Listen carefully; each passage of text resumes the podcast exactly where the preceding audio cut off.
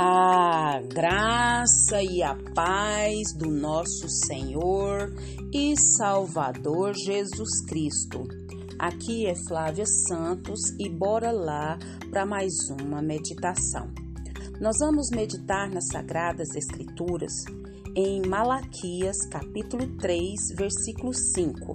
E a Bíblia Sagrada diz: Eu virei a vocês trazendo juízo sem demora testemunharei contra os feiticeiros, contra os adúlteros, contra os que juram falsamente e contra aqueles que exploram os trabalhadores em seus salários, que oprimem os órfãos e as viúvas e privam os estrangeiros dos seus direitos e não têm respeito por mim diz o Senhor dos Exércitos. Malaquias 3:5. Oremos. Pai, em nome de Jesus, nós pedimos ao Senhor, Pai, perdão dos nossos pecados, perdão das nossas fraquezas, Pai, perdão de tudo que há em nós que não te agrada. Pai, principalmente aqueles pecados que nos são resistentes. Perdoa, meu Deus, perdoa, meu Pai, todo pecado que nos é resistente. Nós clamamos a Ti, nós suplicamos a Ti, nós imploramos a Ti, Pai, em nome de Jesus, em nome de Jesus. Agradecemos ao Senhor por mais um dia, agradecemos ao Senhor pela Tua boa mão, agradecemos ao Senhor, Pai, pelo Teu cuidado, pelo Teu zelo, porque o Senhor vela para cumprir a tua palavra.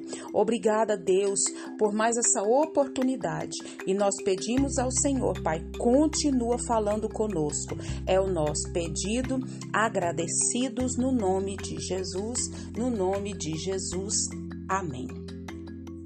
Nós vamos falar hoje sobre tudo sobre controle. Tudo sob controle. E está sob o controle de quem? De Deus. De Deus. Às vezes, é, temos a impressão de viver em um mundo descontrolado. A impressão que se tem é que quem faz o mal é premiado, enquanto os honestos sofrem cada vez mais. Já passou isso pela sua cabeça? Pois é. Muitos até pensam: será que Deus está no controle do mundo? Muitos, diante de tantas injustiças, adversidades, pensam: será que realmente Deus está no controle do mundo? Então, essa era a reclamação do povo no tempo de Malaquias. Depois lê lá Malaquias para você ver. Eles perguntavam onde estava o Deus do juízo. Às vezes também somos tentados a pensar assim.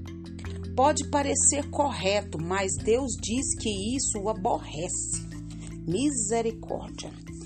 É a gente cansar o Senhor com palavras, é fazer questionamentos é, que é, ferem a capacidade de Deus é, de punir ou de premiar, vamos dizer assim, é acusar Deus de agir de forma parcial e muitas das vezes até imoral.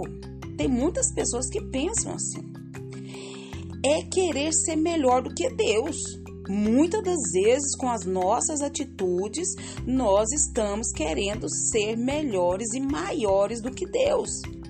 Então Deus ele responde essa acusação dizendo que ele está no controle de tudo, da história, de cada momento, de cada acontecimento, ele está no controle. Ainda não é o dia do julgamento, mas aquele dia virá. Você percebeu o versículo que nós lemos? Eu virei a vocês trazendo juízo quem está falando isso? O próprio Deus. Sem demora, testemunharei contra os feiticeiros, contra os adultos, contra os que juram falsamente, contra aqueles que exploram os trabalhadores em seus salários, que oprime os órfãos e as viúvas, que priva os estrangeiros dos seus direitos e não tem respeito por mim, diz o Senhor dos Exércitos. Está registrado na Bíblia em Malaquias 3:5. Leia aí na sua Bíblia. Então, ainda não é o dia do julgamento, mas esse dia vai chegar. E nós estamos vivendo um tempo de preparo, nós estamos vivendo um tempo de oportunidade para o que? Para o arrependimento, para nos limpar, nos purificar, nos santificar, limpar as nossas vestes com sangue precioso de Jesus, encher as nossas lamparinas do azeite. Quando passamos por tribulações, somos lavados e purificados. Quem passa pelo fogo dos ourives é porque tem valor para Deus. Então, este quadro em que os justos vão mal e os ímpios aparentemente estão bem, será um dia revertido. Então, nós estamos passando um momento aí na nossa política que a gente está horrorizado. Eu estou horrorizada, porque pessoas que se dizem, entre aspas, cristãos, estão a favor da lei do aborto.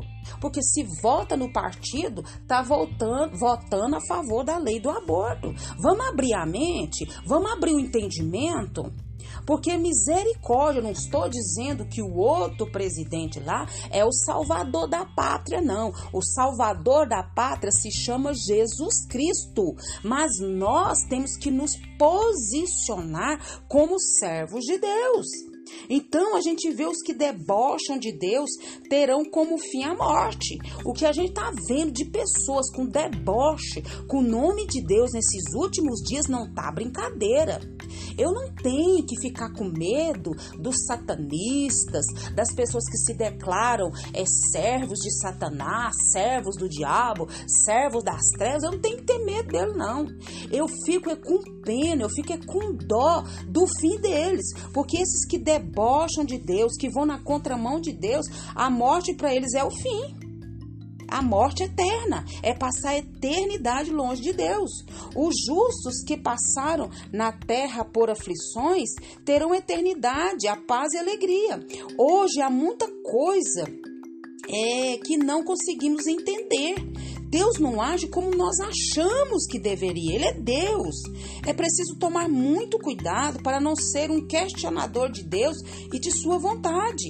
Seria um grande equívoco, uma demonstração de ingratidão. Nós devemos sim entregar nossas vidas em Suas mãos, entregar esse governo aí, essas eleições, esse segundo turno. Devemos orar, devemos clamar, devemos suplicar. Não temos que entrar em questionamento, em blá blá blá. Não. Nós estamos aqui é para a nossa luta não é contra carne nem sangue, mas é contra principados e potestades. Então nós não devemos desanimar de servir a Deus devido às barreiras que enfrentamos. Não devemos tê-las como obstáculos, mas como degraus para o nosso crescimento. Deus conhece e controla todas as coisas. Aquele que dá ao homem conhecimento não saberá? Quem fez o ouvido não ouvirá? Ou o que formou o olho não verá? Deus está no controle de tudo. E se estamos com Deus, está tudo sob controle. Nós temos que orar, nós temos que aqui clamar, nós temos que suplicar, cumprir com o nosso dever cívico e sabendo que Deus está no controle de tudo e que o Espírito Santo de Deus continue falando aos nossos corações.